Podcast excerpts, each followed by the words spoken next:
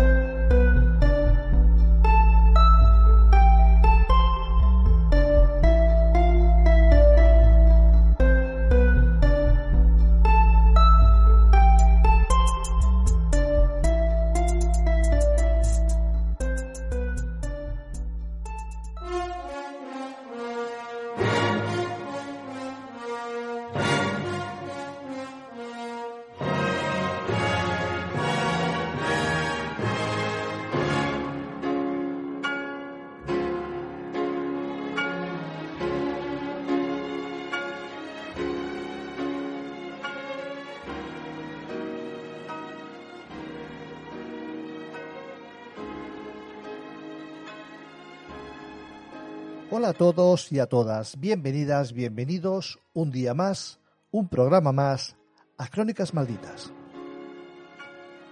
En nuestro empeño de traeros temas nuevos y poco tratados, hoy hemos preparado un programa que creo os va a sorprender. Ricciotto Canudo escribió en el año 1911 uno de los primeros textos que intentaban explicar la realidad de un nuevo arte. Hablamos del cine. Este escrito, titulado El Manifiesto de las Siete Artes, se publicó en el año 1914 y convirtió a Ricciotto Canudo en el primer crítico y teórico del recién nacido cinematógrafo, patentado en 1895, solo seis años antes de que Canudo escribiera dicho manifiesto. De origen italiano y con tendencia hacia la vanguardia futurista, Canudo emigró a París a los 22 años de edad y allí pudo conocer el ambiente del arte de vanguardia, acercándose al nuevo medio que acababa de surgir y del que se hizo un ferviente defensor, el cinematógrafo. Canudo tenía descritas seis artes, que eran la arquitectura, la pintura, la escultura, la música, la danza y la poesía las cuales respondían a la necesidad del ser humano de crear una experiencia estética que llene todos sus sentidos y le traslade a un nivel superior en la vida.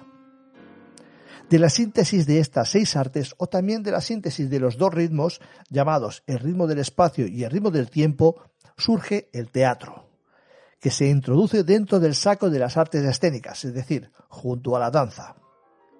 Pero Canudo especifica que parte del interés del hombre a la hora de crear teatro se basa en la retención de lo efímero, es decir, en fijar las experiencias artísticas y en ese sentido el teatro une ambos ritmos de manera imperfecta, puesto que al ser un medio esencialmente efímero le falta un gran detalle, que sería la eternidad necesaria de esa obra de arte. El cine aparece entonces como un vehículo perfecto, donde se sintetizan definitivamente todas las artes y que además contiene ambos ritmos, el espacial y el temporal. Es decir, que contiene plasticidad y ritmo. Además, cumple con la función de comunión social del teatro, ya que al igual que éste, se exhibe para un amplio número de personas y finalmente contaría también con la función de eternización estética, puesto que la película no deja de ser un objeto acabado que puede mantenerse en el tiempo, justo lo que le faltaba al teatro. De ahí que Canudo llegara a la conclusión de que el cine era el séptimo arte.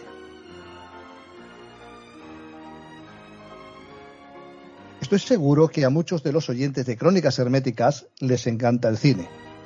Como decía la canción de Mecano, durante un par de horas vives y sientes la vida de otra persona, de protagonista del film que estás viendo. La parte más visible del cine siempre son los protagonistas. No hablo de nombres, sino de papeles destacados. Pero en muchas ocasiones hay actores secundarios que son claves en la trama de la película, que a menudo no son tan reconocidos, son personajes que vertebran la historia contada en la película y de los que hay infinidad de curiosidades. Hoy Daniel García nos trae un tema del cual prácticamente nadie habla. de la importancia crucial de ciertos personajes secundarios y muchas curiosidades que le rodean. Daniel García, como siempre, bienvenido una vez más a Crónicas Herméticas. Muy buenas, Carlos. Como siempre, muchas gracias por, la invitación. Y nada, espero sobre todo que la voz de hoy sea lo más eh, correcta posible, porque ya sabes que esa semana ha sido un poco complicada. He pasado entre la voz ahí del padrino a tener una voz ahí de como de gangoso, que a ver qué tal queda hoy. Bueno, bueno, ya, ya, veo que es mejorado la voz ya. Estos días atrás he estado escuchando mensajes de voz que vaya, parecías Darth Vader, pero, pero bueno, ya veo que estás perfecto. Bueno, pues, eh, ¿qué nos puedes decir de esos importantes actores secundarios que, que, muchas veces no tenemos en cuenta, pero sin embargo son muy importantes en la trama de la película? Pues así es, de hecho, fíjate, cuando estuvimos hablando del, programa de, hablar de, cine, ¿no? Y de, y de hecho empezaste tú, que fuiste el detonante, ¿no? Cuando me trajiste al, al, móvil hay un, personaje del que hablaremos además hoy, que no voy a hacer spoiler para no ir de, estar cosas muy rápido. Y, empezaron a salir nombres y cada vez más de gente que, hacía papeles que dices, sí, fíjate, es que este, este actor ha robado el protagonismo al, actor o la actriz. En este caso, vamos a avisar primero que hemos hecho una lista de, actores, actores masculinos, ¿vale? Digo, no van a encontrar mujeres, no porque no queramos, no porque seamos misóginos, ni mucho menos, sino porque creo que si gusta podemos hacer otra exactamente igual en la que también saquemos a la luz una serie de lista de que personal, evidentemente, que creamos que han sido unas eh, actrices de reparto, secundarios, que bueno, pues que no se les ha valorado tanto o que bueno, han eclipsado de alguna manera también a sus a las actrices de, eh, del papel principal, ¿no?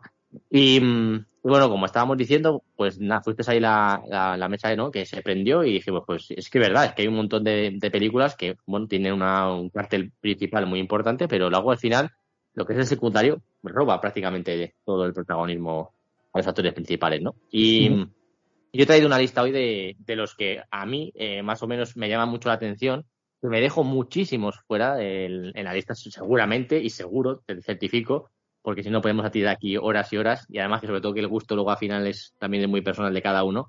Y, y he traído una lista así que, bueno, eh, comentaremos algunas películas que han hecho, eh, también alguna curiosidad también de los mismos. Y yo creo que puede quedar un programa interesante sobre todo a la gente que nos, nos gusta el cine y bueno, y si la gente que medio medio le gusta el cine y le pica la curiosidad de ver alguna de las películas que nombremos, pues mira, eso que nos llevamos. Pues sí, sí, además es, verdad, es verdad que muchas de las veces joder, ese cartel que, que, que, recogen los, los, protagonistas y yo creo que ya es el nombre, ya es el nombre del, del protagonista, del actor, perdón, que está haciendo ese papel pero joder, a veces es que si no fuera por ese papel secundario que da el giro o da el golpe de la mesa, no, ese papel no, no sería tan efectivo. Y bueno, como yo creo que muchas veces se suele decir que los protagonistas son grandes actores, que lo son, evidentemente, pero muchas veces yo creo que eh, en algunas películas es un equipo, más un equipo, porque tiene que ser no solamente el que da credibilidad a un papel, sino el que le da credibilidad en, base a su papel. No sé si me he explicado o me, he hecho aquí un lío, pero yo creo que todos tienen que ver uno con otro. Sí, la verdad que sí, tiene que, tiene que haber una retroalimentación entre unos y otros porque evidentemente, de hecho, hablaremos de, villanos que, prácticamente también eclipsaron a los héroes. Y ahí está la gracia, ¿no? La magia del cine también, ¿no? Que cómo se complementan unos con otros y al final acaban creando, pues, en muchos casos, obras maestras. Y bueno, pues si te parece, vamos a empezar a, vamos, vamos, nombres, ¿no? Vamos, a hablar de algunos. Vamos a empezar con uno que a mí, que a mí particularmente me parece un actor que me parece soberbio, sobre todo porque, bueno, si digo, primero decir primero el nombre del actor, que vamos a hablar de, de Steve, eh, de Steve Buscemi. Es un actor que, si le gusta el internet ahora mismo, eh, o si no sale teclar el, el, apellido, es muy fácil porque ha trabajado en películas como Fargo, El, Gran Lebowski, eh, Reservoir Dogs. Entonces, si entran. Sí, con, él, sí, sí, vamos a hablar un poquito de todas las películas porque es que justo es la, magia que tiene este actor.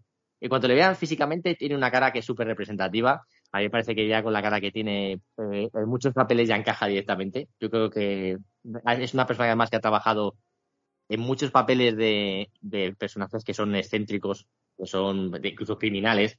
Y es que mm. la cara le, pega, le, pega un ramillete de, bueno, de personalidades muy diferentes. Y, de hecho en Conner también hace un, personaje que también es un, pues una, una, digamos, una peculiar forma de ser también, ¿no? Y, y, el Gran Lebowski lo mismo. son películas que hace, bueno, pasa de un hacer películas totalmente de cine independiente, que es donde mejor se mueve este actor y donde ha hecho eh, bueno, más de 100 películas. Y luego, es verdad que luego, aparte de estas películas, ha hecho superproducciones, porque bien has dicho que ha trabajado en Conair, ha trabajado en, en super megaproducciones como la propia Armageddon, la que, bueno, también se acaba a relucir esa, esa viscómica que también tiene y esa, bueno, esa sida de, de olla que también tiene en el momento de la película, es que le, que le quedan genial porque es un actor que, ya te digo, con la cara que tiene, eh, te, transmite tantos eh, eh, sentimientos y tantas emociones que yo creo que es un actor que te digo que no, se, no está tan valorado en el sentido de que no ha hecho películas en el que fuera el, protagonismo total, pero es que es, esa película donde le pones siempre tiene un añadido que es, es muy bueno. A mí me parece una, un actorazo, a mí me parece una persona... y, y, encima, lo bueno que tiene este actor, que todo el mundo que habla de él, Parece que es una persona que es muy, muy cercana, además parece que es una persona eh, muy entrañable y tiene unas anécdotas que son bastante curiosas, ¿no? Tiene, pero sobre todo que no es tan divertida para él, porque hay que decir que estuvo envuelto en una, en una pelea, o, más bien él fue el que recibió, en el que estaba en compañía de otro actor también, que es eh, Vincent Baut, que es un actor también muy conocido, que ha trabajado en, en muchas películas, sobre todo de corte de humor. Y en el año 2001 estaban ahí en rodaje de una, de una película, en un parón del rodaje, donde pues, salen a tomar, bueno, pues eh, eh, ciertas cosas, eh, bueno, pues a, refrescarse, a, a, desconectar un poco del, del rodaje. Y bueno, pues Vincent Baud en el 2001 pues tiene la genial idea de, de, intentar ligar con una persona que estaba en el bar, una chica, y parece que eso fue el detonante de una especie de pelea y con la mala suerte de que uno de los chicos que estaban en esa pelea, bueno, pues acuchilla en el brazo y en el cuello al actor eh, Steve Buscemi, tuvieron que ingresarle de urgencias en el hospital, luego le tuvieron que trasladar a, a Nueva York de, después de, eso, bueno, de hecho al, al chaval que intentó, prácticamente le, le, intentaron condenar como intento de asesinato, aunque bueno, luego rebajaron la condena y demás, pero se fue metido en un fregado bastante importante, ¿no? Pero lo que estamos hablando de este actor de Steve Buscemi, que tiene una, parece que tiene un gran corazón, ¿no? Y tiene una, una anécdota que es, que es, muy buena porque al, antes de ser actor, eh, él fue, fue bombero. O sea, fíjate que le ves la ah, cara sí. y parece que no le pega. Y fue bombero, estuvo en sus inicios unos años de bombero. Y cuando pasó el, el fatídico 11S de, del 2001 en, en, Nueva York, pues él estuvo eh, trabajando como voluntario, estuvo trabajando en jornadas de, de más de 10 horas, eh, quitando escombros, y estuvo trabajando, nadie se enteró, prácticamente nadie se enteró porque no le gustaban las fotografías, no le gustaba que su nombre saliera como para hacerse más famoso, hacerse notar por el hecho de estar ahí. No quería, no se supo, de hecho no se supo hasta años más tarde. Y, y estuvo participando justamente ahí porque él, su primera compañía de, de, de bomberos, que, fue, que era la Engine eh, 55, fueron, pues tuvo la, la mala suerte de que perdió, que perdió a cinco, cinco de sus hombres en el, en los atentados del 11S, ¿no? Y fíjate ese tipo de personas que al final pues no buscan la notoriedad, ¿no? Que pasan a lo mejor así por un segundo plano y yo creo que ahí denota pues, también la calidad humana, ¿no? No solamente la calidad de como actor, sino yo creo que la, la calidad como persona que también es lo que creo que es más importante en, este, en este mundo. Sí, la verdad que yo, es un actor increíble. Yo, eh, bueno, no voy a decir nombres, no voy a decir nombres, pero sí que a mí hay un, algo que siempre en cierta manera me, me molesta un poco, ¿no? Sí, es aqu aquellos personajes famosos que, bueno, hacen algo por el bien de, de niños o de quien sea, y bueno, salen todos los medios, salen todo, todas las revistas, salen por todas las portadas. Eh, yo he hecho esto. Hay infinidad de actores, deportistas, de bueno, gente de todo tipo que, que puede ayudar, ayuda y no dice nada. A mí eso me merecen toda la admiración, porque no están comerciando con esa ayuda. Sin embargo, a mí no digo que lo hagan, pero a mí me da la sensación de que el que ostenta constantemente yo he hecho, yo he donado, yo, yo he, mm, a mí me da la sensación de que comercia un poco con eso. A mí, ¿eh? Es una opinión particular. Pero debe, vamos, que las personas que ayudan, como en este caso Steve Buscemi y, y que prefiere, prefiere, que nadie lo sepa, a mí es, es digno de admiración. Exactamente, a mí eso sí que me, me, parece curioso, ¿no? Estas personas que no buscan tanto la notoriedad y, bueno, trabajan un poco ahí en la sombra y, y no les gusta la foto fácil, ¿no? que al final, de verdad, que se ve que hay muchos actores que hablaremos ahora que, han, están en asociaciones, que están en, en grupos de, pues, pues como ahora se asocia mucho que es el doctor barra activista, que ya es la segunda profesión de doctor, y está muy relacionado con las fotografías, ¿no? De van en campañas, y ahí sí que es verdad que a veces no, no, digo que no esté, no esté haciéndolo de corazón, pero sí que es verdad que a veces también se desvirtúa tanto, ¿no? Cuando es de la imagen que le dan, que parece que es como que quieren más notoriedad que al final el hecho en sí. Pero bueno, eh, vamos a ir pasando al segundo, vamos. segundo actor que tenemos por aquí, que luego yo sabes que me enrollo y no, no, no está bien. Y tenemos un actor que se llama eh, John Turturro. A mí John Turturro también es una de, mis debilidades cada vez que leo. Yo cada vez que digo un nombre, la gente podría buscarlo, a ver si nos está escuchando. Y es un actor que es, eh, bueno, es estadounidense, aunque tiene orígenes italianos.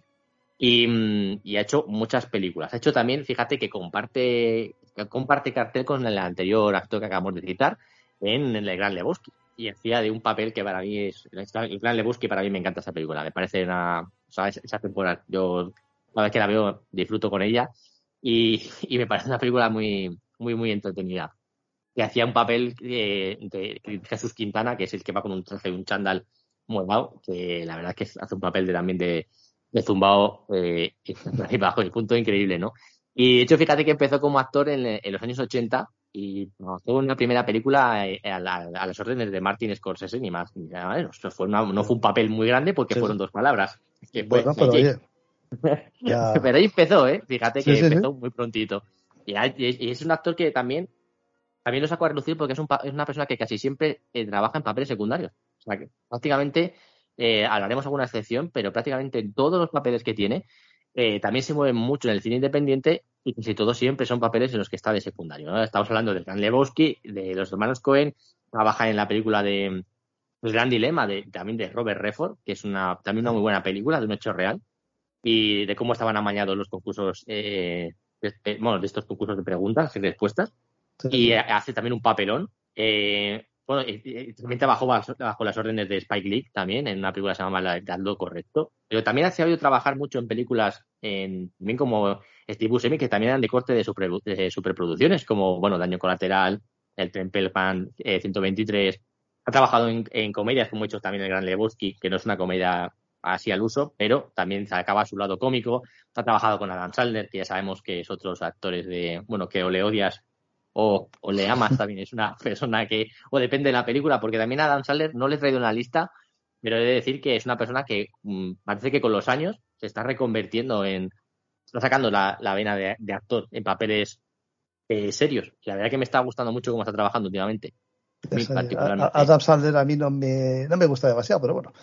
Hay una, de, hay una, de, Netflix hace poquito que hacía de, mm, bueno, de representante de baloncesto, que me parece que trabaja bastante bien pero tiene una que hace de, que está medio zumbado, que está estresado, que hace, que no me acuerdo del título, eh, otra ronda igual te la traigo, que hace un papelón, o sea, no parece él, o sea, parece un tío que no, no el serio, no hace bromas, es una persona que dices, coño, o sea, sabes trabajar en plan de películas serias, ¿no? Y eso me parece muy llamativo, una persona que se ha dedicado siempre a hacer películas chorras, que dan pues de que, pues eso, de humor fácil, de que no te va a dejar pensando más de cinco minutos, ¿no? Pero bueno, eh, vamos a seguir con este hombre, porque ha, salido también en películas de la saga de Transformers, que también los que hayan visto sabrán que hace también una película en la que hace pues de Bobaricón, así tiene una, también aprovechando su, su cómica que también la tiene. Y hace muy, muy poco eh, le hemos tenido eh, haciendo de, de Carmine Falcone en la última película de, Batman, de Matt Reeves, que hace un papel, a mí me gusta, o sea, no es, una, es otro papel secundario, pero le da un, tono muy, muy bueno al, actor y al, papel de, esta, de Falcone. Me parece que está muy bien como lo, como lo lleva. Y, de hecho, hace relativamente poco también tuvo una serie eh, que se llama The Night Of, en la que ahí sí que tiene un papel ya más protagonista y que hace de, abogado. la verdad que es una delicia de serie, la de, de Night Of. No recuerdo si es de HBO, no, ahora mismo no, la ubico, pero ella tiene a lo mejor unos tres añitos y es una serie muy buena hace un papel, además tiene unas partes, bueno, es un abogado que está perjudicado por un problema en los pies. Y, es algo que va explotando durante toda la película y la verdad que tiene partes que es una película seria, porque eso, es una serie seria, pero él sabe deambular en esa línea, ¿no? Entre las películas serias, el humor, es, él se maneja muy bien, es una persona que, bueno, como podéis ver, hemos citado muchas películas que son muy, muy distintas unas de otras, y la verdad que es el eterno secundario también, pero que también está muy, muy valorado dentro de, ese sector del cine. Y a mí me parece un actor, no sé si tú ahora compartes el gusto conmigo en este actor. En Adam Sandler vemos que no, pero en Bueno, yo, eh, la verdad que te voy a ser no lo conozco demasiado este hombre. Eh, sí que lo conozco, me, lo, lo, más o menos tengo su cara en, metida, pero no, no recuerdo haber visto ninguna película importante que me haya gustado mucho de él y ahí no te puedo ayudar demasiado. Pues mira, si puedes ver la de, de Night Of, esa te la recomiendo. Es una, es, una, es una, miniserie de unos, serán siete episodios o así, que tiene un, empiezo y un final, cerrada de abogado y es muy bueno. Es de un cacho, de un caso de un chaval que se ve involucrado en, una, un asesinato y le acaba defendiendo él. Es muy bueno. Es un abogado, creo que del Estado, este otro oficio que te ponen, y está muy bien. Es una serie muy recomendable. Es una serie seria. Es, no es de humor, es una serie seria. Está muy bien. Y vamos a... cómo, cómo, se aprende en el podcast, cómo se aprende cosas que, porque claro, yo a lo mejor no lo tenía muy ubicado, oye, pues ya solamente porque me hayas recomendado esta, esta serie, oye, pues que voy a verla voy a ver y a lo mejor descubro un, personaje que, bueno, que no que no lo tenía bien ubicado. Porque, claro, yo, a mí me gusta cine, pero yo no veo tampoco todas las películas, la verdad. Yo, es que soy bastante, sí. Ya, ya, ya veo, yo veo que tú lo dominas bastante bien eso. Eh, estaba, estaba intentando buscar para decirte mm, el, título y donde la, vamos, la donde lo pueden ver, porque entiendo que todavía está disponible. Pero de hecho, fíjate que en, en Film Affinity, que eso es una de las web que yo me guío mucho por las notas, tiene un 7,9, que eso es una nota muy, muy alta dentro de, las series y de las películas en general. O sea, es muy, muy recomendable. ahí lo dejamos. Lo dices tú, aquí, aquí todo se aprende. Y vamos a traer a otro personaje que lo he traído, pero porque fue justo el que inició la conversación de este programa. Porque, de hecho, no, no le traigo porque especialmente sea un actor que, de hecho, se llama Joe. Tengo aquí, no me ha apuntado porque no, no lo recuerdo, no le tengo entre mis, entre mis top. Es Joe Pantaloniano, que es el, el famoso actor o el famoso papel que interpreta en Matrix, que es el papel que representa de cifra. Y cuando me lo fue, fue justamente este papel del que estuvimos hablando, porque hace un papel que no es ni mucho menos Neo, no es Trinity, no es Morfeo, pero es un papel que eh, primero yo creo que lo transmite muy bien la, la forma de, de, ser, de, transmitirte pues eso, el, ciertas cosas que entre el, entre el repelús y el acercamiento, el decir sí, pero no, y la verdad que estás ahí deambulando en qué, en qué hacer con él, ¿no? Y, qué sentimientos te, transmite. Y de hecho hay momentos que te hacen generar dudas en la película. Por lo menos mm. a, mí, generalmente, cuando la he visto siempre la película, y cada vez que lo veo, hay una escena, la típica escena del chuletón, que está bebiendo además la copa de vino, que esa además cada vez que la veo me entra hambre y no puedo evitarlo. es que es verdad, no puedo, es como cuando veo cenar, cenar pisa a la gente en la película que me entra hambre, pues aquí me pasa lo mismo con el filete. Cómo lo corta, cómo lo saborea, cómo coge la, la bebida, cómo bebe. ¿Tenemos un acuerdo, señor Regan? ¿Sabes? Sé que este filete no existe Sé que cuando me lo meto en la boca, es Matrix la que le está diciendo a mi cerebro, es bueno y jugoso. Después de nueve años, ¿sabes de qué me doy cuenta? Mm, oh. La ignorancia es la felicidad.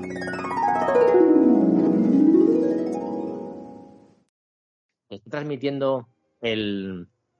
Es lo que está diciendo el Matrix, ¿no? Que él está, sabe que vive en una, en una soñación, que sabe que todo no es, que es todo irreal, pero que él dice, oye, mira, si esto es lo que voy a vivir, esto es lo que siento, esto es eh, pues una maravilla, porque al fin y al cabo, ¿qué más me da? Si yo al final lo que yo estoy percibiendo para mí es real, el por qué no quedarme aquí, viviendo, además le, le, suele pedir una serie de cosas, si no recuerdo mal, está pidiendo que quiere no sé qué, dinero, tal, fama. ser famoso, sí, sí.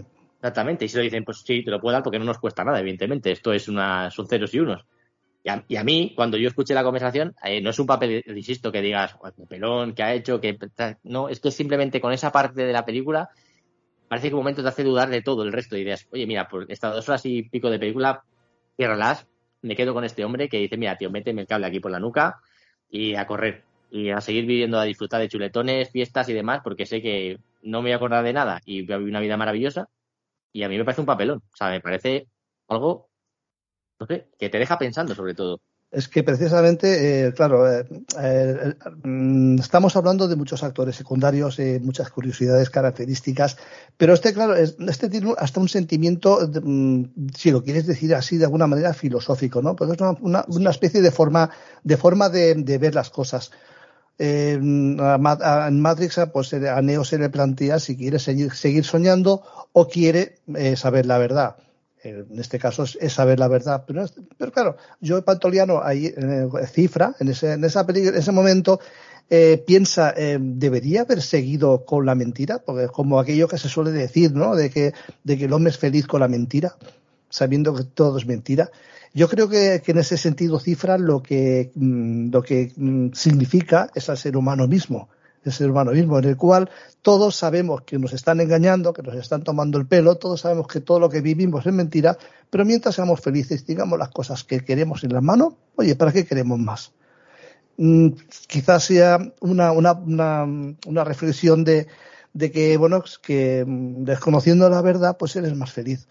Y bueno, yo creo que e, e, ese, ese pensamiento fue lo que nos llevó un poco a, sacar esta temática, ¿no? Que nos pareció interesante como hay personajes que, porque eh, eh, realmente este hombre me parece, no sé, sale en cinco escenas, no salen muchas más y de diálogos tiene cuatro diálogos, pero le da una, profundidad a la película muy grande y es muy importante para la película. Sí, además le da el contrapunto este, ¿no? Del que al final pues te hace dudar, porque si no existiera ese personaje, pues irías a ciegas con Neo, pensarías que es lo que tiene que hacer, y sin embargo esto en, Además, Neo sale toda la película. Y sin embargo, lo que dices tú, cinco escenas, y que justo es una en concreto de todas las que tiene, porque el resto no hay no intenta convencerte de nada, porque de hecho parece que es parte de. Bueno, no vamos a ningún. No hay spoiler aquí, esta película tiene ya más años ya que el sol. aquí ya no hay spoiler. Entonces, al principio está en el mismo grupo, sin embargo, en una única escena que puede durar cinco minutos, es que dura, te hace dudar de. ¿Sabes? Y te hace pensar, pues es que es verdad, a veces dices, es mejor vivir en la ignorancia y ser más feliz siendo ignorante. Y la verdad que sí, es que en cinco minutos puedes montarte todo el argumento y decir, sí, mira, Neo tiene que luchar contra esto porque tiene que ser libre. Y luego es que en cinco minutos te presenta un escenario idílico, que es el que querríamos todos, y con mm. ese simplemente esa imagen, eso, esa degustación, cómo está comiendo, disfrutando, y dices, joder, pues es que es verdad, a lo mejor es que prefiero la ignorancia que es eh, perseguir una, una quimera porque tengo que luchar y ser más valiente y al final no voy a conseguir nada. O sea, al final sí, es, un, es una película, sobre todo lo hemos traído, que dices tú, por el mensaje filosófico que tiene y que en cinco minutos te puede dar la vuelta a una película de dos horas. Y por el chuletón. Y por el chuletón. que está súper bien hecho, tío. supongo que, digo, mira, si soy yo le hubiera rodado la escena una y otra y una y otra. En plan, vamos a repetir la toma. no, pero es una película muy buena. Es una película también. no creo que no haya visto. La verdad que en sí. Fin. Vamos a seguir con otro actor, otro actor que yo creo que aquí tú y yo sí que coincidimos también en que, en que nos gusta, y es el, actor eh, Tom Hiddleston, que para mí me parece un actor que yo he de reconocer que hasta Thor yo no lo había visto jamás, yo no lo había reconocido. Y, de hecho es un actor que es inglés, pero que además es muy curioso la, eh, la dónde empieza actuando Hiddleston y, y, además las cosas que, que hace, porque es muy curioso este actor.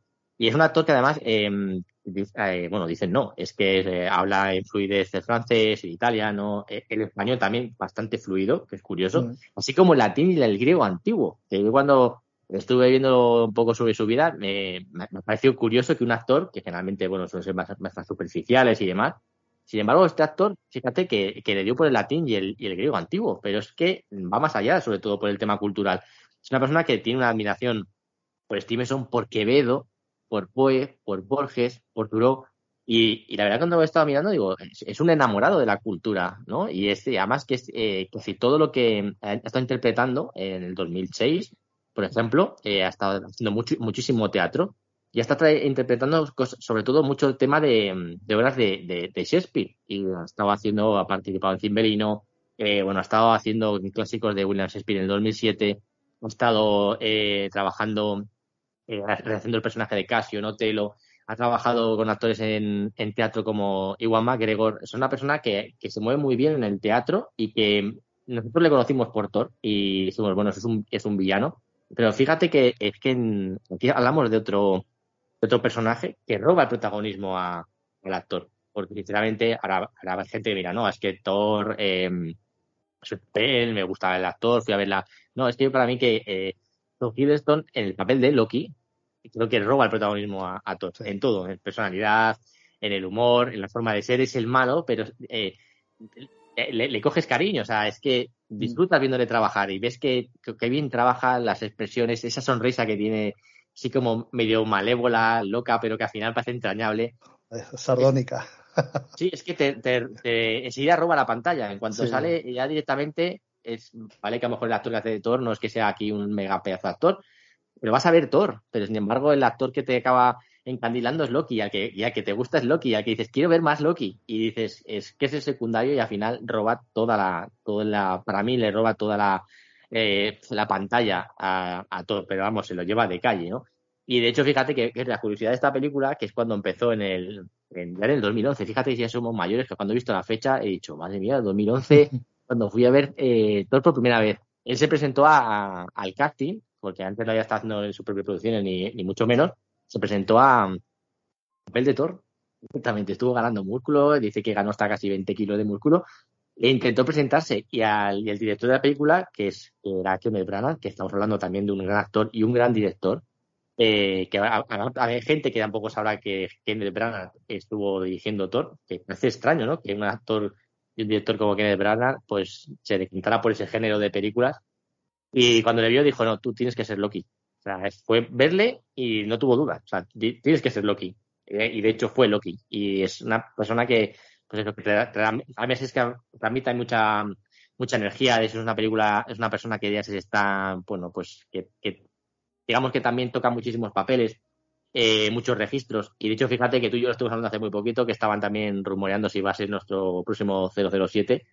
Y, y, también le veo, yo le veo como 007. Yo, es una persona, aparte que encima da el perfil británico y demás, creo que pega. Creo que es un actor que, pues, carrón con la sonrisa, creo que le pega. Yo creo que yo, si pudiera votar, votaba, ¿eh? Yo la primera vez que, que vi a Tom Hiddleston eh, fue en Los Vengadores en Los Vengadores. Em, yo no vi Thor, la, Thor la vi más tarde.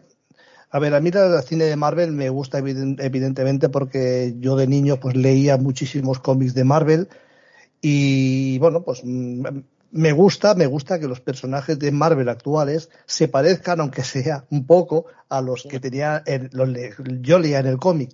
Y la verdad, yo a Thor no lo veo con la fisonomía de Tom Hiddleston, pero sin embargo Loki es Loki. Yo creo que hay Kenneth Branagh que estuvo sembrado porque es que es Loki. Eh, todo lo que debe ser Loki es Tom Hiddleston. Es un tío que lo ves por la pantalla y aunque él no era ni mucho menos el protagonista de Los Vengadores, es que, es que se come la pantalla, es que te come a ti, es que se te magnetiza. Es un tío que dices, joder, mm, no sé, las cosas que hace, cómo, cómo las hace, cómo las dice, mm, y eso que está doblado, evidentemente. Si, que en versión original ya tiene que ser la hostia pero que me va a decir que es un personaje que te atrae. Y lo que tú dices es totalmente cierto, te dan ganas de ver más, más, de, más de Loki. Y a Thor, bueno, si sale, pues sale. Pero yo quiero ver a Loki. Igual las mujeres no piensan lo mismo, pero no sé, pero... Bueno, te creas, porque habrá muchas mujeres que quieran ver a Loki. También, también. ¿eh? No, no, sí, también, también, también, es verdad. Que y, habrá, hombres que también quieran ver a Loki, cuidado. También, también, también. que, que hagan dudar de su sexualidad.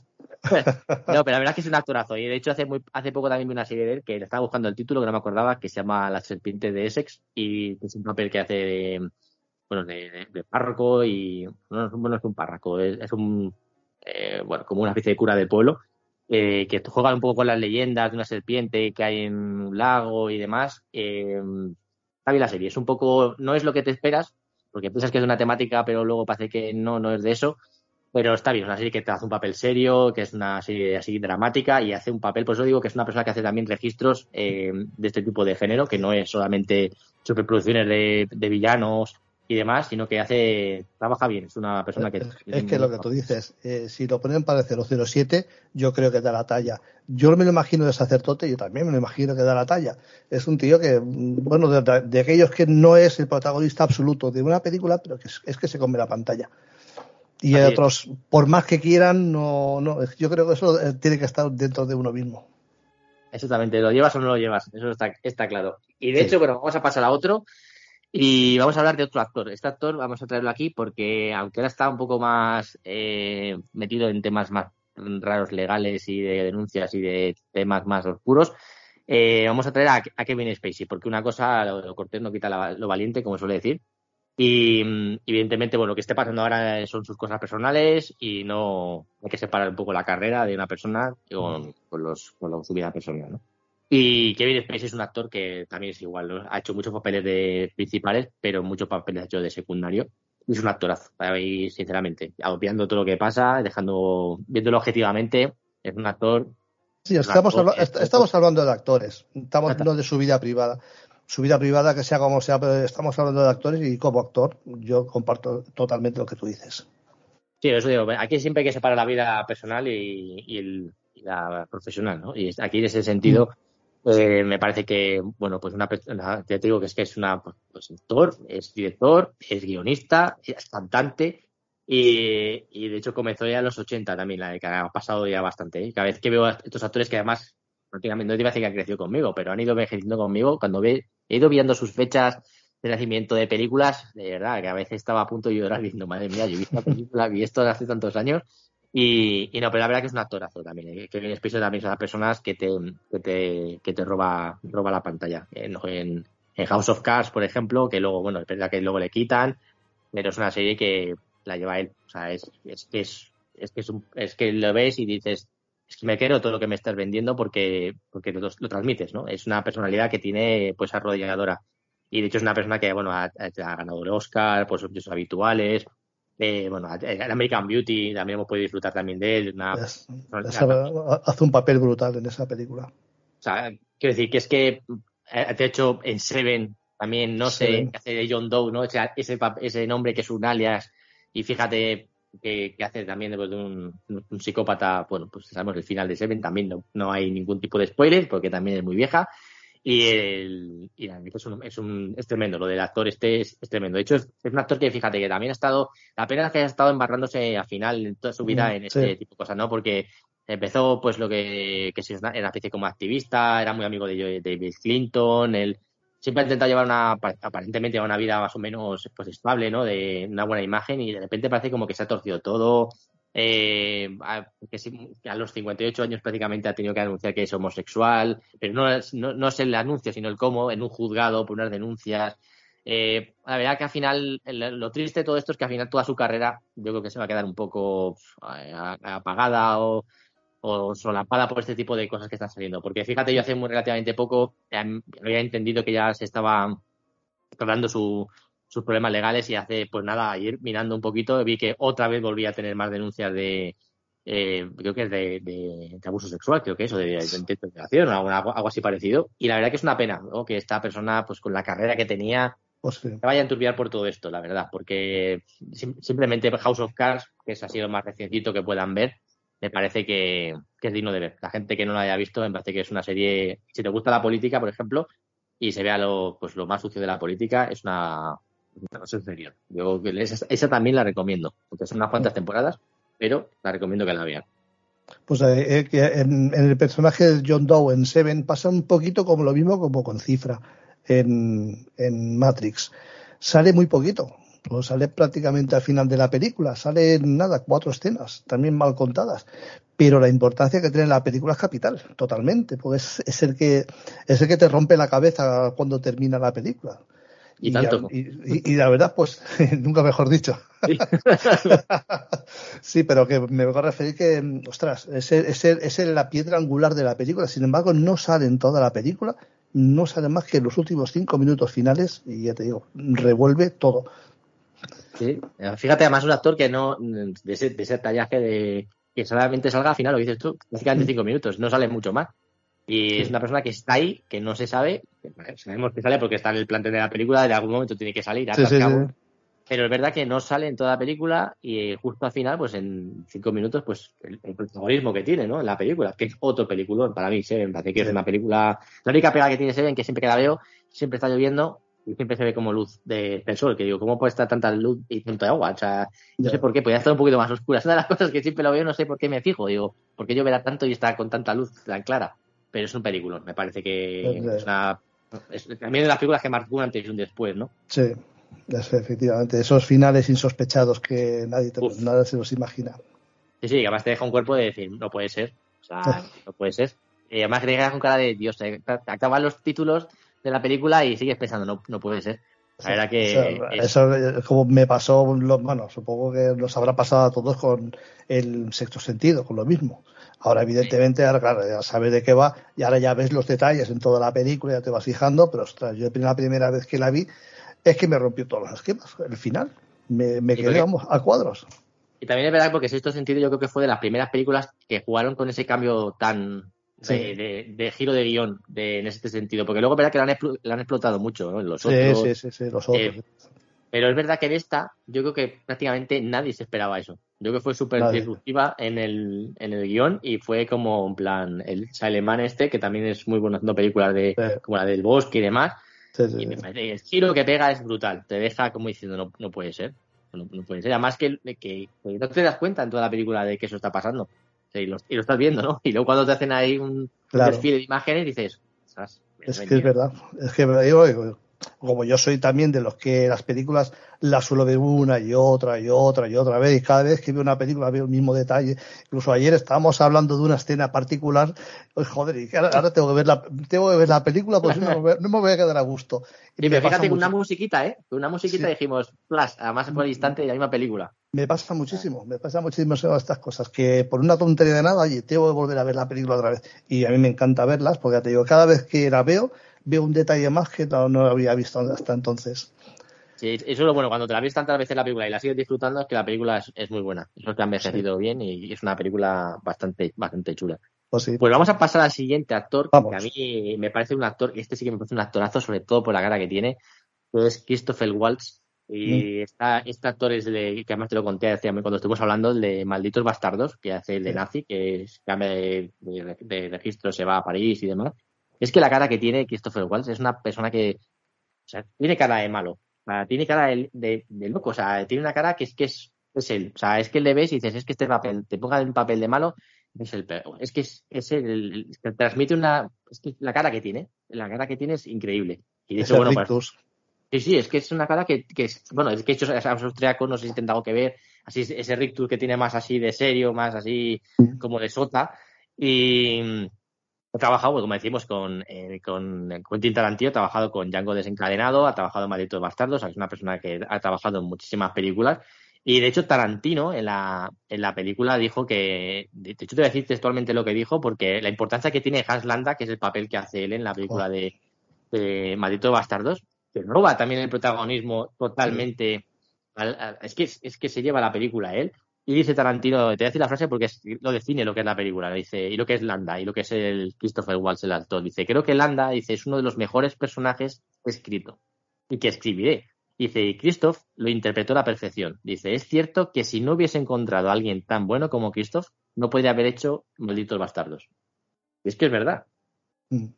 Es así, o sea, porque es que es una persona que es el, el papel, el contrapunto de que puede con todos los, demás que intentan darle caso. Además, fíjate que también, que también lo estuvimos hablando en privado los dos, el paralelismo que está, ya sé que es un pesado con el, con el cifra de las narices, pero es que el paralelismo que hay con el papel de cifra, que básicamente es más o menos lo mismo. También eh, durante toda la película te está mostrando una cosa y luego al final va por todo lo contrario. Luego, luego de, alguna manera se vende ¿no? al enemigo. O sea, eh, no, vamos a hacer mucho spoiler, por si acaso sí, es más moderna. ¿vale? A ver si... Sí, sí. a ver, que lo he hecho muy por encima. Es que no sabía cómo decirlo para, que no, sí, sí, pero no, se nota demasiado. no dicho nada, no he dicho nada. No, que me voy a referir que son personajes que, joder, eh, tú te estás imaginando una cosa, pero es que luego resulta que es otra. Y ha, ha, estado disimulando, como quien dice, durante toda la película. Es, es tremendo. Sí, sí.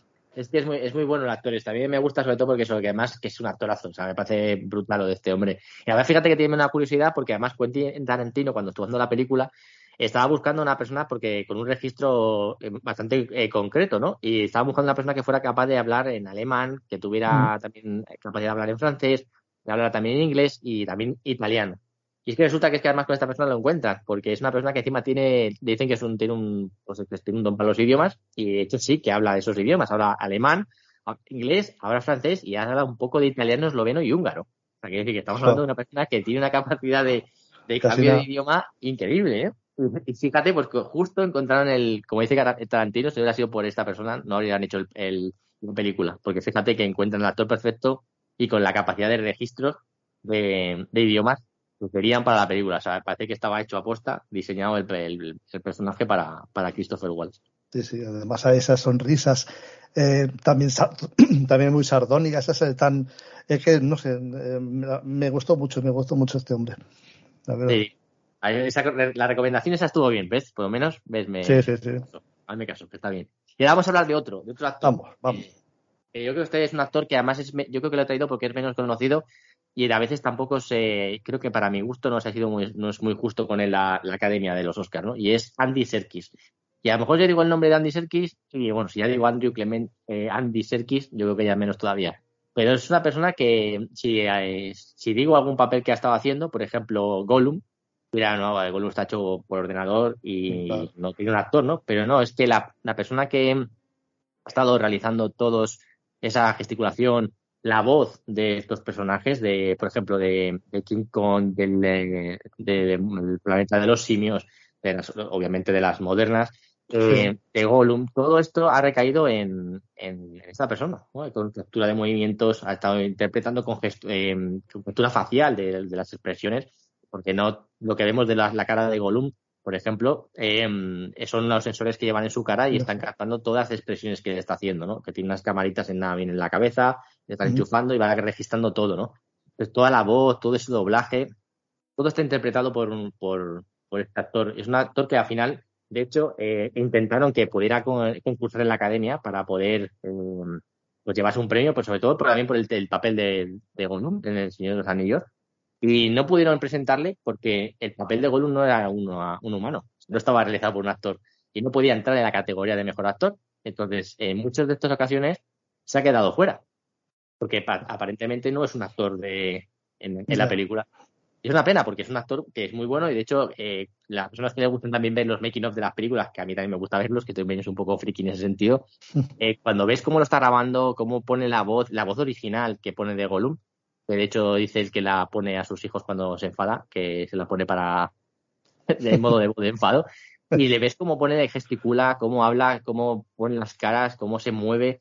Es que es un facto, además esas posiciones en las que tiene que estar rodando porque tampoco son nada cómodas, porque tiene que estar muchas veces en la postura en la que está de sus personajes, de los monos, de agachado, doblado y arrasándose por el suelo. Eh, en muchos casos ha estado incluso en, aguas prácticamente congeladas, como la, en la de Gollum, con un traje neopreno, para estar ahí moviéndose por el agua. Y, todo eso es un hándicap para un actor. al final, de hecho, fíjate que él dice que cuando, eh, incluso la improvisación de la voz de Gollum, que él dice que se basó en, los gatos cuando echan las bolas de, pelo por la boca, que de hecho cuando lo escuché dije, oye, pues que tiene es razón, es verdad que hace como el ruido de intentar echarlo. Y, la verdad que es una pena que un actor como este no, tenga luego representación, aunque luego ha hecho películas, eh, bueno, de hecho, fíjate que también ha hecho mm, en captura de movimientos, yo a lo mejor la borra en mi mente porque eh, no, es la última película del, episodio 7 de, Star Wars, de, de Lady Supreme Snoke, y él también es el que, el que realiza el despertar de la fuerza, es el que, el que también pone la captura de, movimientos y el que pone la voz, el que pone la cara, ¿no? Y, la última película que ha hecho, eh, bueno, ha hecho dos cosas muy modernas, que son muy, muy actuales, que es la de Batman igual, que decíamos antes, de Turturro. Aquí hace el papel de Alfred, eh, es el ayudante de Batman, y para mi gusto lo hace también muy bien. Y, a los que nos gusta Star Wars, eh, ha, repetido en el mundo de Star Wars y, en, Disney, en, vamos a hacer publicidad de Disney, a ver si nos nunca sabe, igual nos patrocinan algo. Eh, Disney Plus eh, está haciendo Disney Plus, a ver si nos están escuchando. bueno, resulta que ha hecho el, hay un papel que de la serie de Andor pero hasta, creo, si lo ha terminado hace una semana o está terminando, le he perdido un poco el hilo porque esta semana ha sido un poco complicado, no hemos visto mucha tele. Pero es una serie muy buena de, Star Wars y hace un papel muy bueno. Y es el último que he estado haciendo y es muy recomendable. De hecho, me ha gustado, es, bueno, me está gustando, es muy, no es la típica serie blandita de, Star Wars, es una serie seria, muy, bastante seria, de hecho, y él trabaja muy bien. Es uno de los actores que a mí personalmente pues me gustan y se llevan también, al final el, consigue lo más difícil, ¿no? A partir de, un, de una cosa generada por ordenador, eh, te transmita tanta cantidad de sentimientos, pena, eh, como pasa a veces con Gollum, que a veces tienes la, esa dicotomía entre matarlo y quererlo, y te transmite estas cosas que no es un actor real y no es lo que estás viendo, no es, no es un ser humano, y eso es muy difícil para un actor, ¿eh? trabajar en...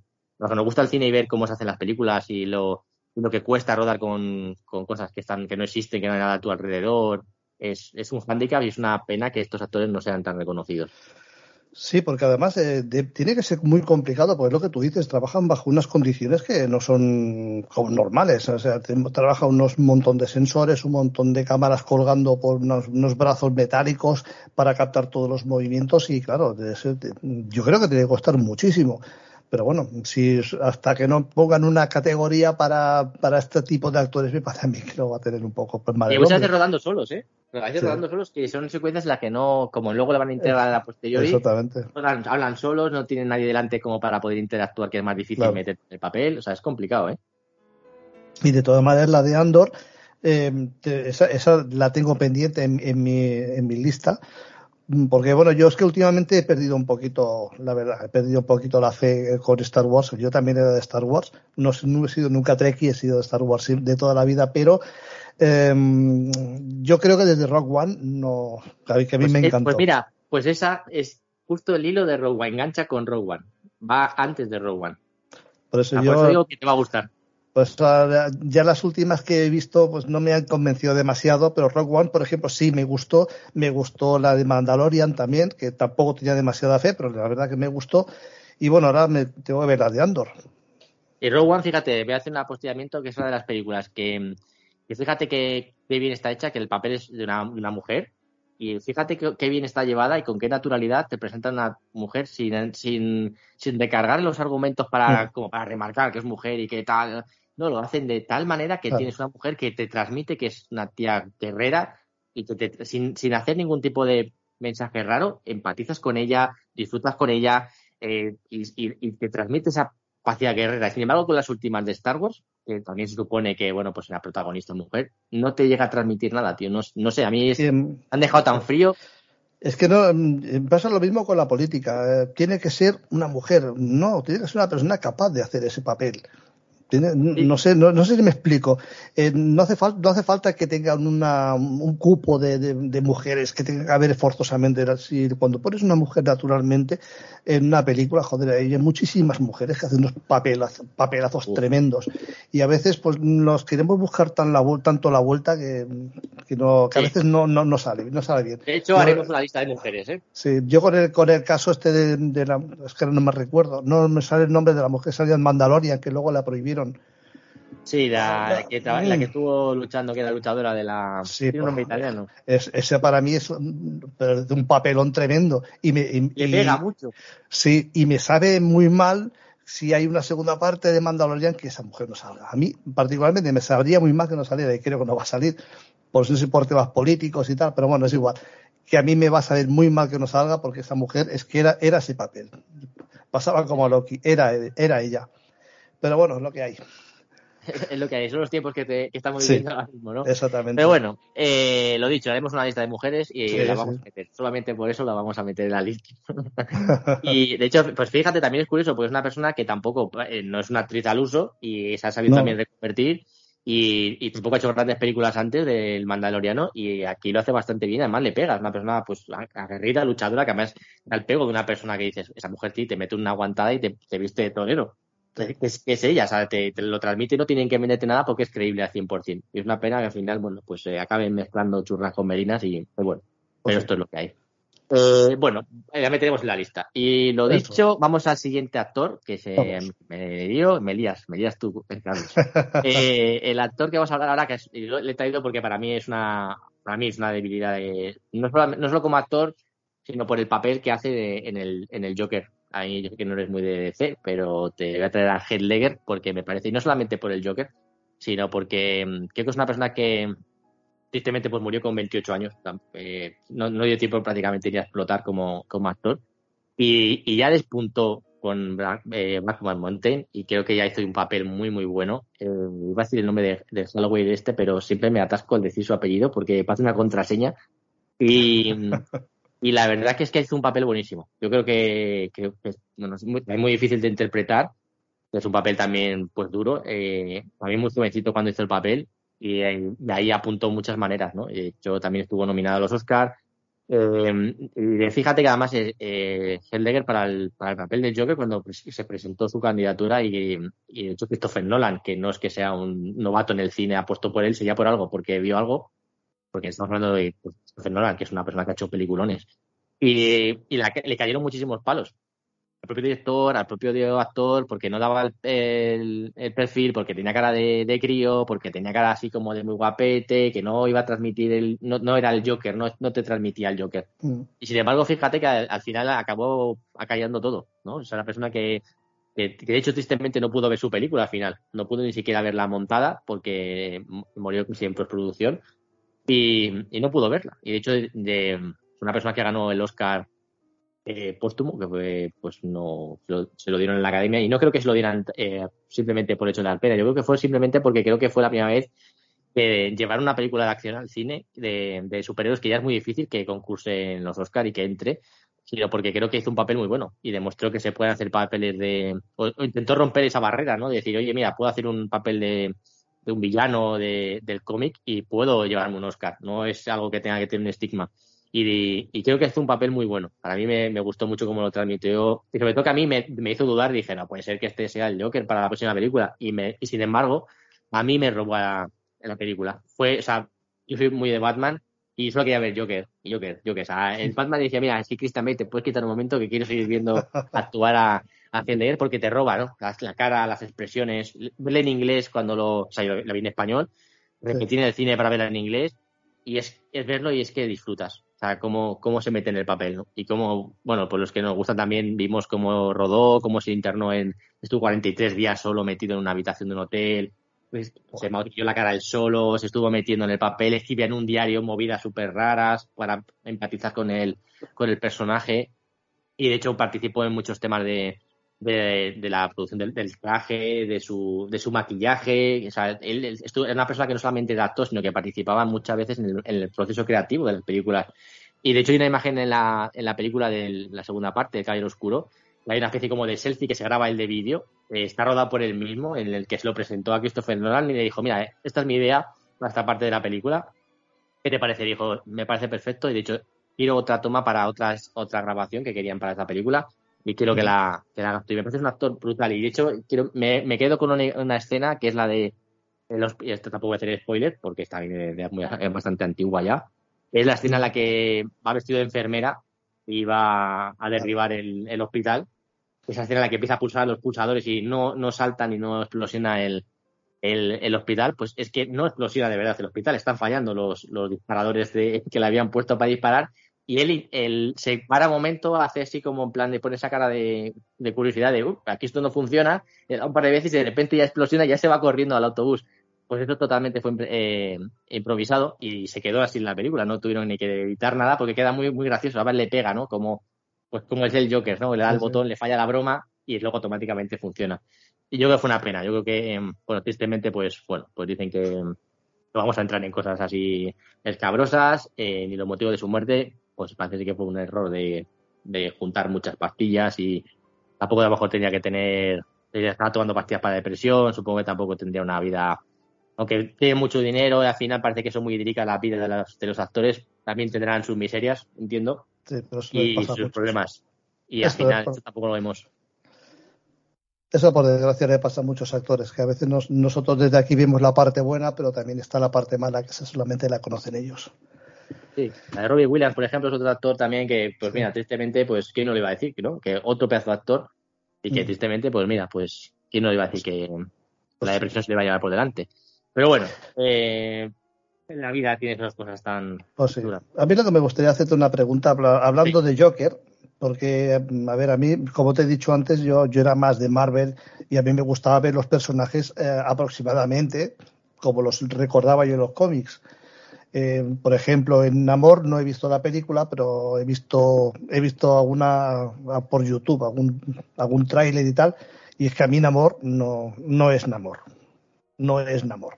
Por mucho que diga que, no sé, yo no he visto la película, igual lo hace bien, no lo sé si lo hace bien o lo hace mal. también hasta el origen, porque el origen era Atlante, ahora ya es Azteca, han cambiado. exactamente. Para mí no es Namor, pero es para mí, ¿eh? Ojo, que no, yo, cada uno que...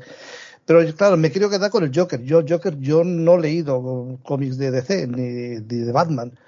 Eh, porque claro, Jokers ha habido tantos, ha habido tantos, desde Jack, Nicholson, bueno, infinidad de Jokers, infinidad de caracterizaciones. Eh, tú, no sé si, supongo que habrás leído cómics de pequeño de DC. ¿Cuál es el, Joker que más te representa de, todos los que han, salido hasta ahora?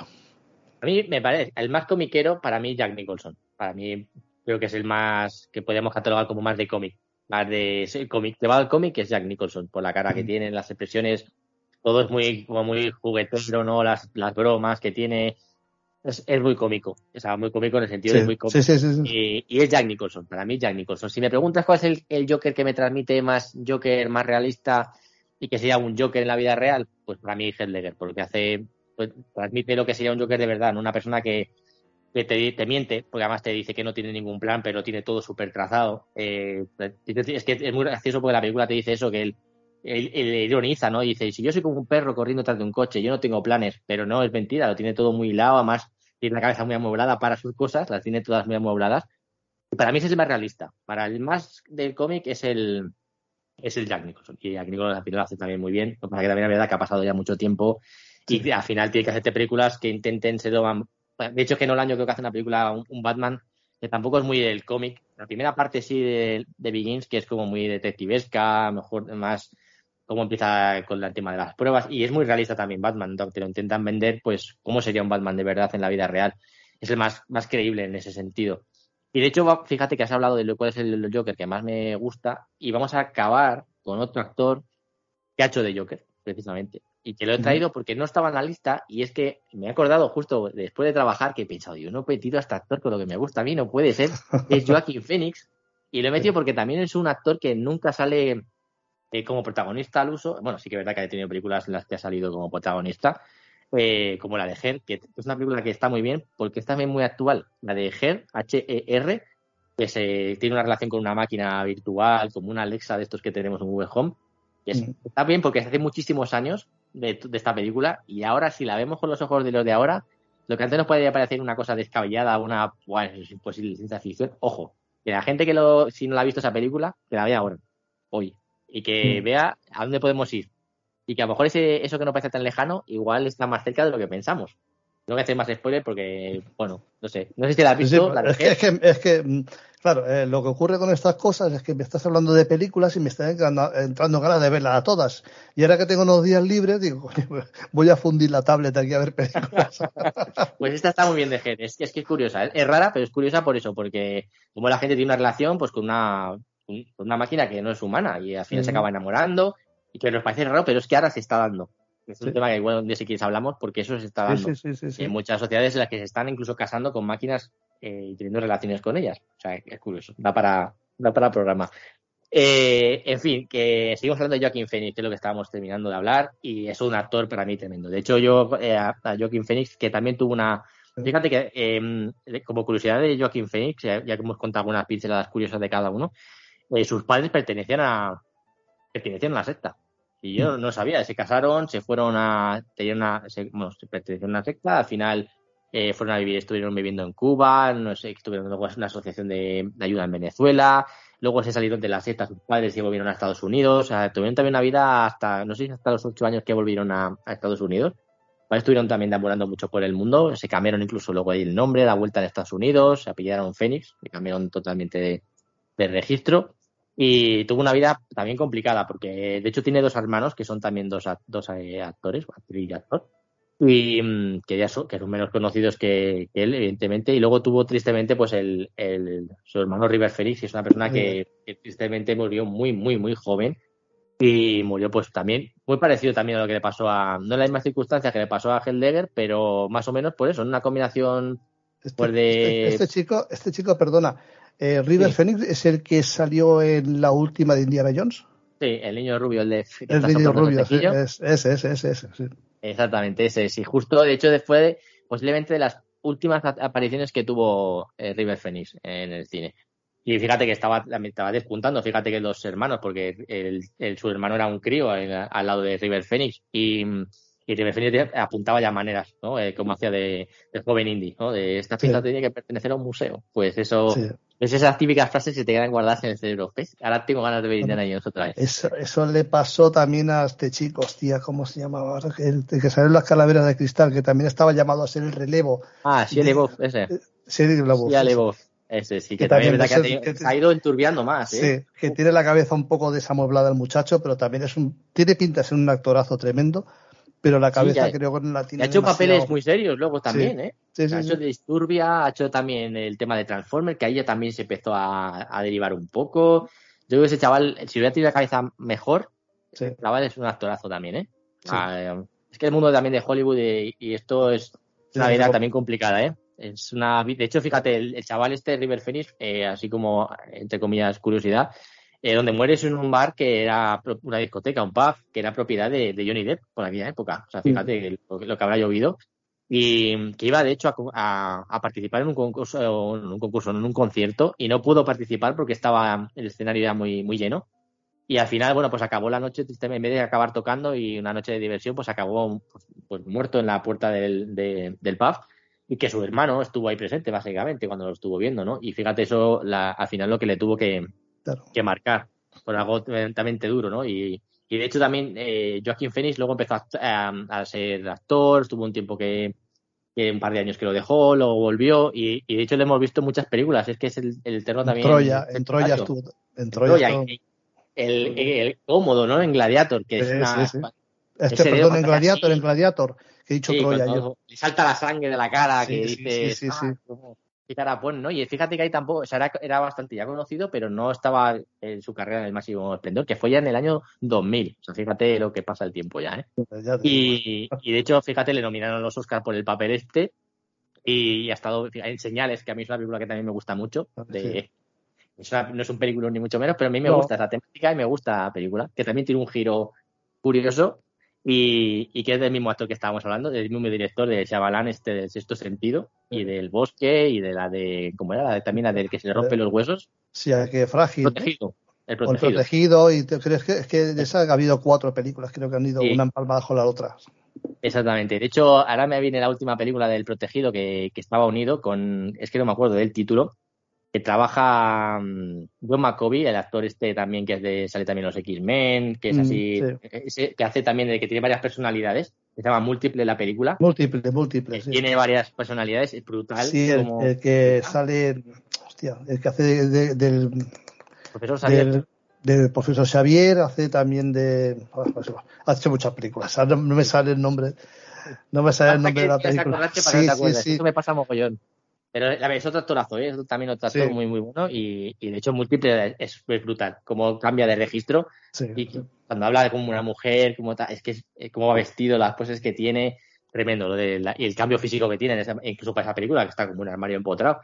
y, y, la verdad que está muy bien. Y de hecho, pues esto, estábamos hablando de, de Joaquín Phoenix y, y de hecho es muy famoso por esta película y luego tiene, bueno, hasta, ha ganado muchísimos premios y ves la, el, el, el, currículum que tiene, es impresionante este chaval. Y de hecho está, decían el otro día que, bueno, otro día estaba viendo una, una lista que ponía que en el 2020, hace un añito, tampoco ha, pasado mucho, estaba incluido en el puesto 12 de la lista de los 25 mejores actores del siglo XXI según The New York Times. O sea, que y ha hecho una lista escrita por críticos eh, de cine muy famosos, que son muy respetados en Estados Unidos, y fíjate, pues estar en esa lista no es nada, nada fácil en Estados Unidos. Estamos hablando de, que una persona que tiene ha hecho generalmente papeles secundarios. Y una película que, que, también a mí me gustó, pero que a los que les gusta el Joker y esperaban ver el Joker, no era el Joker, que es de Joker, de, de Todd Phillips, mm. pues esa película también hace un papelón. si a ti te gusta ver actuar una persona, independiente de que te guste Marvel, DC, el Joker, el papel de. Porque para mí no es el. O sea, para mí no es el Joker hasta el final, un poco, que ya. Pero el resto es cómo, cómo interpreta, cómo te transmite lo que es una. La, cruda realidad de una enfermedad mental. Porque para mí es más una película de una persona que está demente y que tiene problemas y que no. y que es totalmente desatendido por la sociedad. Y que de hecho llegas a, empatizar con él. O sea, porque de mm, hecho te transmite esa sensación de decir, no me extraña que hayas llegado a esto, y eso es también culpa del actor, ¿no? Como pues te transmite, te llega pues a, retransmitir toda esa, esa presión, ese sufrimiento que tiene durante toda la película, de cómo le van haciendo tanto daño y que ese daño también lo vas absorbiendo tú. Y hasta el punto de que cuando ya explota, y ya es cuando, bueno, pues ya prácticamente ya pierde el control, también normal, ¿no? Porque piensas, es que es normal que haya perdido el control de esta manera tan, tan salvaje, y es que dices, es que no me extraña que hagas lo que acabas de hacer. Y de hecho, hay un momento en el que cuando se le bueno, no se va a hacer un spoiler, pero inicia, inicia una especie de revolución, es como aquí ya se acaba la película, eh, no voy a decir ni el cómo ni el por qué, acaba una revolución que la lidera él, y es que piensas, es que no me extraña que lo hayas hecho, porque has sacado a relucir toda la, vamos a hablar en plata, toda la mierda que tiene la sociedad y, has, y has sacado, tú has sido el detonante también de que haya una revuelta, ¿no? Y la verdad que llegas a empatizar y sales en el cine pensando, qué gran actor, qué pedazo de papel, pero oye, mira, es que tenía razón, qué injusta ha sido la vida con esta persona, no me extraña que haya, se haya comportado así. Joder, estamos haciendo aquí todo un descubrimiento de muchos mm, personajes secundarios y no tan secundarios y la verdad lo estoy pasando muy bien, pero creo que ya mm, tenemos, nos hemos pasado un poquito de tiempo, Dani. No he visto ni la hora, fíjate. Si te parece, oye, hacemos una segunda parte con mujeres y si se nos ha olvidado algún hombre también lo, metemos, algo que, que creamos importante. Pero bueno, yo creo que sería muy interesante, tampoco también evidentemente hay mujeres que han hecho grandísimos papeles y no, no, se no las vamos a dejar atrás. Correcto. Dani, ha sido un placer como siempre. Nada, un placer como siempre, ya lo sabes. Siento cuando me rollo tanto, ¿eh? Dani, un abrazo. Un abrazo.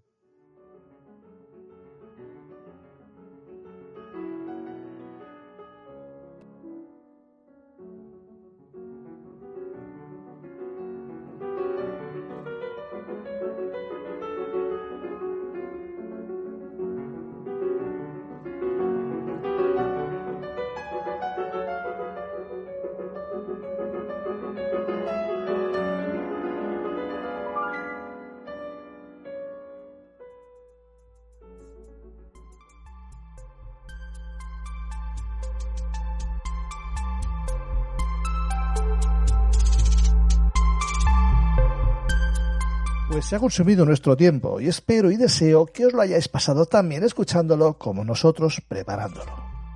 Como sabéis, este podcast, al menos por el momento, no se monetiza. Pero eso no quiere decir que no necesitemos de vuestra ayuda. ¿Cómo podéis ayudarnos? Muy sencillo. Solo os pedimos que os suscribáis a nuestro programa en iVoox y que lo compartáis en vuestras redes sociales. También lo podéis hacer con amigos, familiares de esta forma nos irán conociendo e iremos creciendo cada día un poquito más. También nos ayudáis mucho las estadísticas dando un like o si preferís llamarlo un me gusta en dichos programas. Y por último, teniendo un feedback con vosotros. Mediante comentarios en la plataforma, ya que es indispensable saber qué opináis de lo que os gusta y de lo que podemos mejorar de todo lo que cabe para ir perfeccionando poco a poco este humilde podcast. En fin, sin nada más que deciros, os mando un saludo a todos, que tengáis felices y propicios días y nos oímos dentro de 15 lunas.